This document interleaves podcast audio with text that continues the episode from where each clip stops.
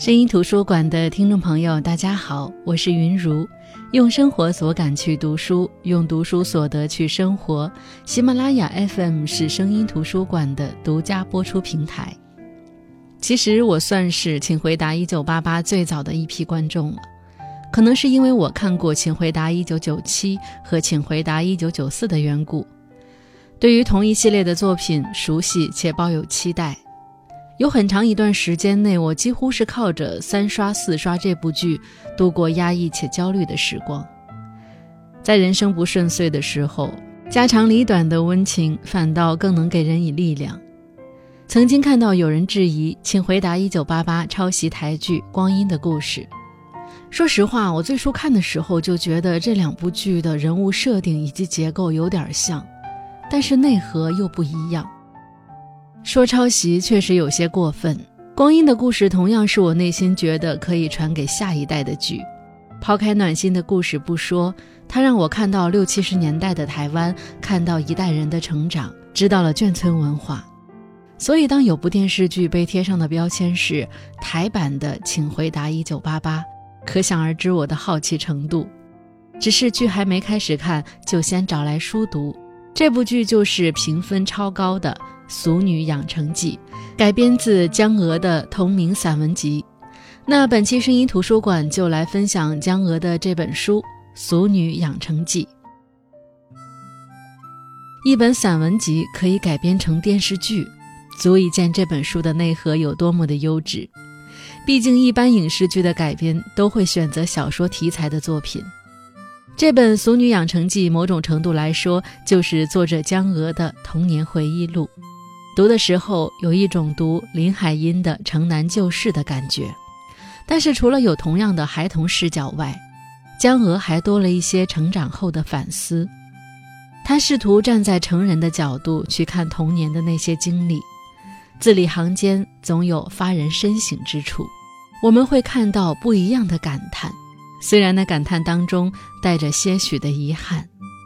江娥本是台湾南部一个农村长大的孩子。家里经营着一家中药铺，爷爷奶奶有五个孩子，但各自有出路，只留下江娥的爸爸成为守在父母身边的那个。于是江娥作为长孙女，自然成了和祖父母，尤其是祖母相处时间最长的孩子。她的成长过程没有那些离奇曲折的故事，这本书也不是以时间为轴来讲述的，它像是很多碎片记忆堆叠而成的。有些是关于人的，比如祖母，比如妈妈；有些是关于美食的，比如菜包，比如釉面；有些是民风，比如乡下人总会互赠美食，像芒果呀、香蕉呀，这是一种客气，也是一种真诚。没有人能驳了别人的好心。有些篇章是讲关系的，和祖母的关系，和祖父的关系，和爸爸妈妈的相处。有些是讲成长的，学国语的趣事，学钢琴的无奈；有些篇章是因为他家经营中药房而有的洗药、晒药、熬药等一些独特的体验。这些回忆中夹杂着无数细细密密的感受，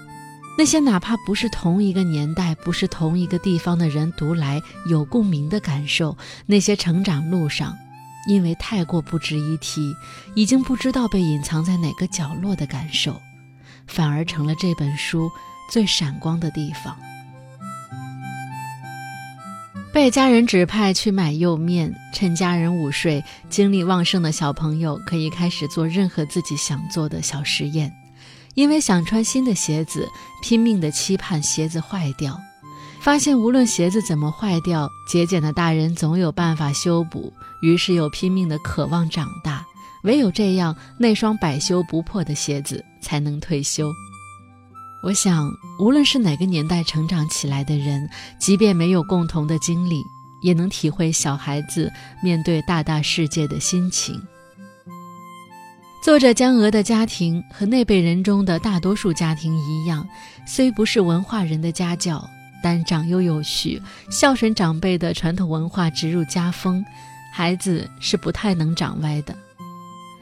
作者自幼有很多时间都是和祖母在一起的，祖母贪吃的时候会带上他，他便有机会尝试很多街上的美食，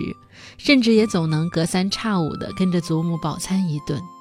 于是我们便也能跟着他的回忆去看看上个世纪七八十年代台湾南部的美食。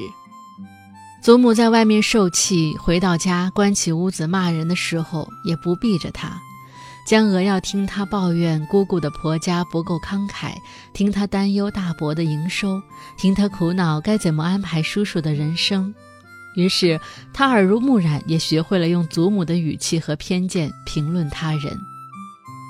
只是不同于祖母的是，祖母的这些话是关起门来说，而他还没有学会在人前和人后应该有不同的表现方式。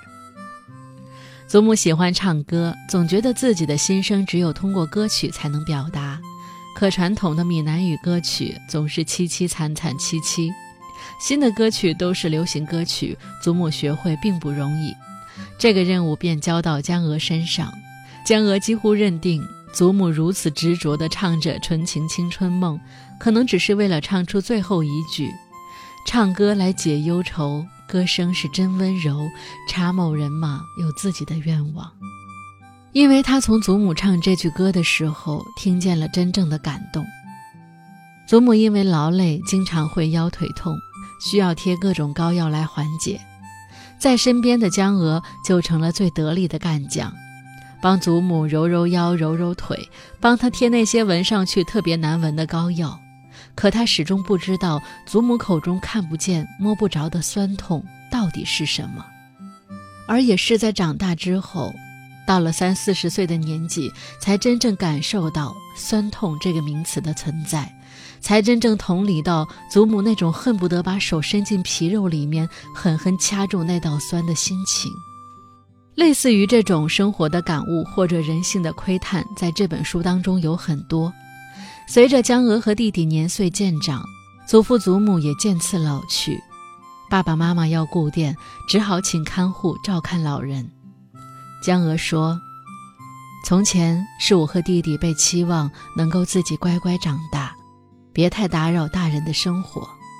后来是祖父祖母被期望能够稳稳活着，别太影响子孙的生活。”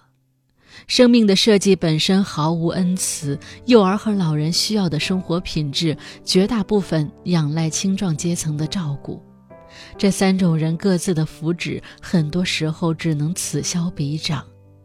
每个人的生活都重要，但是没有一个人的生活可以都如意，尤其在这个庸碌的时代。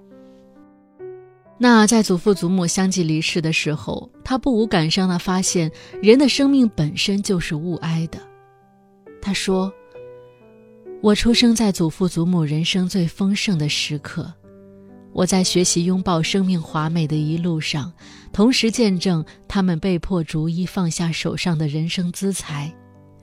我像是一边上小学，却又旁听着大学课程。”那些我当下无法理解的知识渗透到体内，变成一颗长效药，一时一时的让我领悟他们曾经有过的彷徨和感伤。我迈向每一个成长阶段的同时，他们也在滑向每一个老死阶段。同一件物事，以欢愉的面孔迎向我，却用决绝的背影离开他们。后来我明白，其中一种我小时候无法理解的东西是寂寞。每个人面对生命的尽头，有他自己最终极、最私密的寂寞。死亡对任何活人来说，从来不是一翻两瞪眼的已知，而是隐身在幽暗之中的未知。要独自走上这样一条陌生道路，没有人能不寂寞。即使有信仰，有心理预备，有旁人陪伴。那份寂寞一样携带在血液当中，循环在七窍六腑，不得不拥抱这份寂寞，大概是我所见过祖父祖母的人生中最困难的一刻。祖父祖母是亲人，爸爸妈妈也同样是亲人，可是在这本书里对父母的琢磨却并不多。即便从现代的角度来看，他和爸爸妈妈、弟弟才是一家人。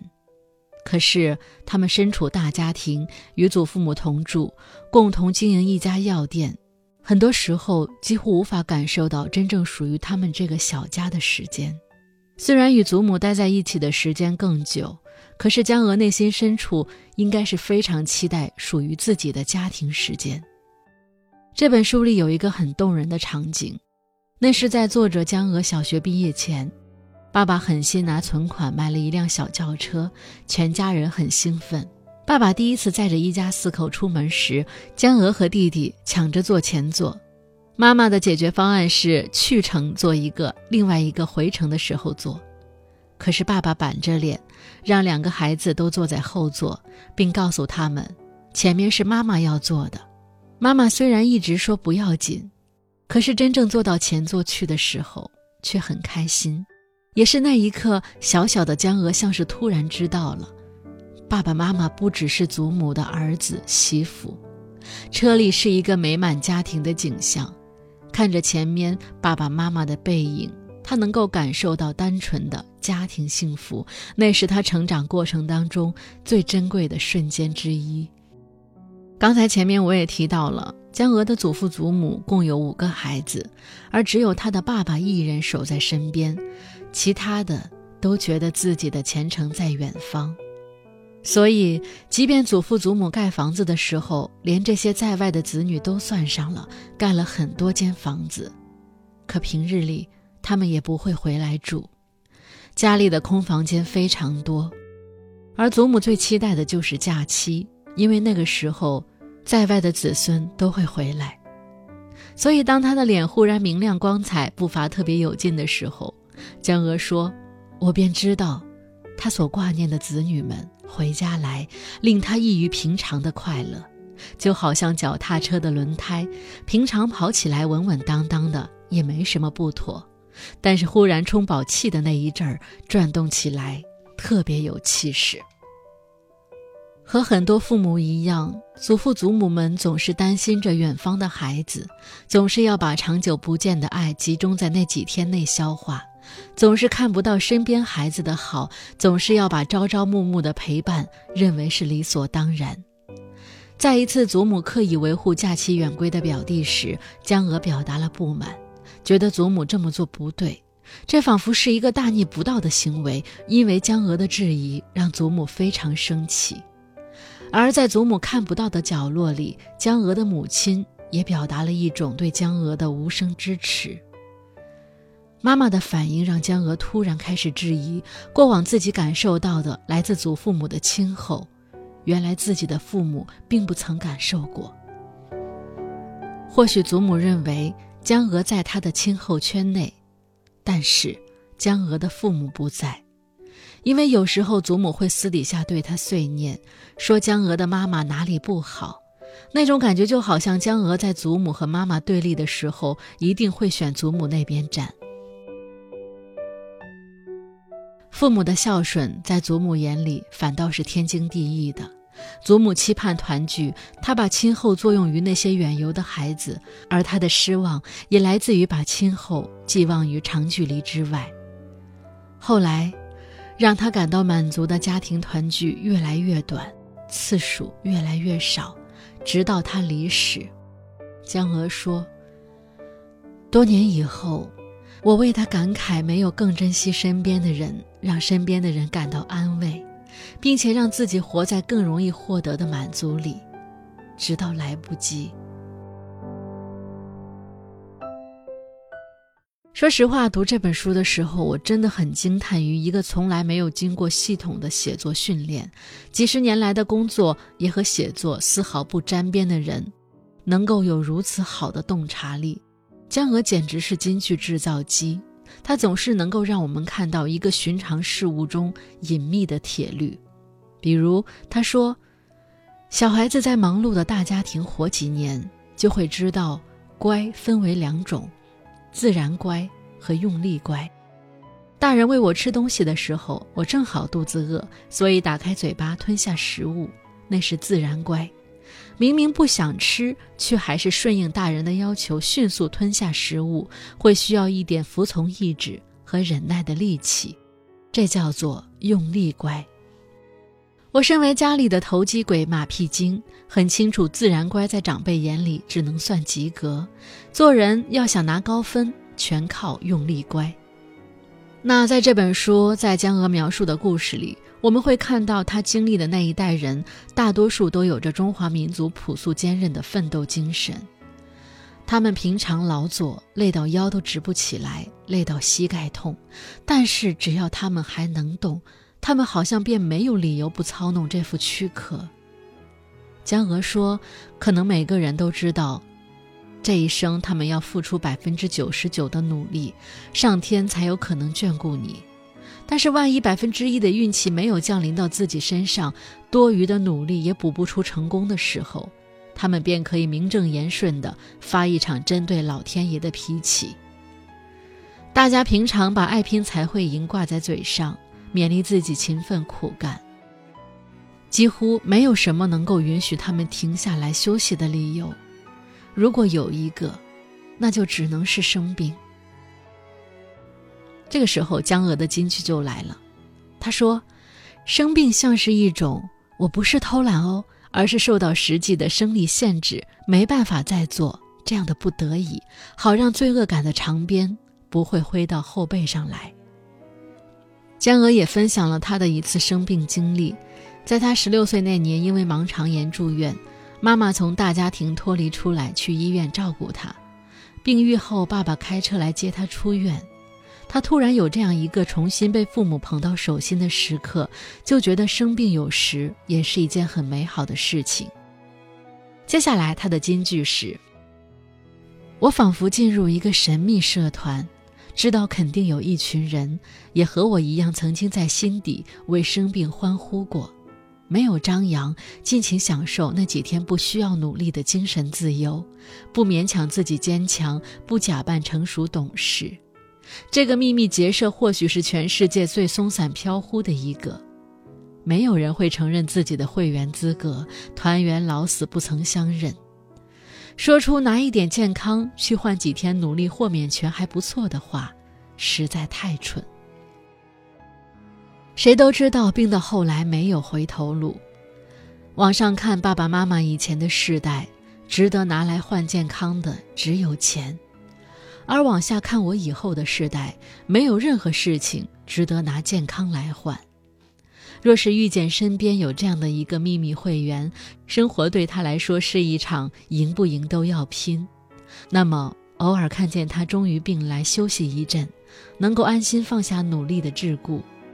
纵情于平日难得目及的温言软语，知情不认，或许是最适切的温柔。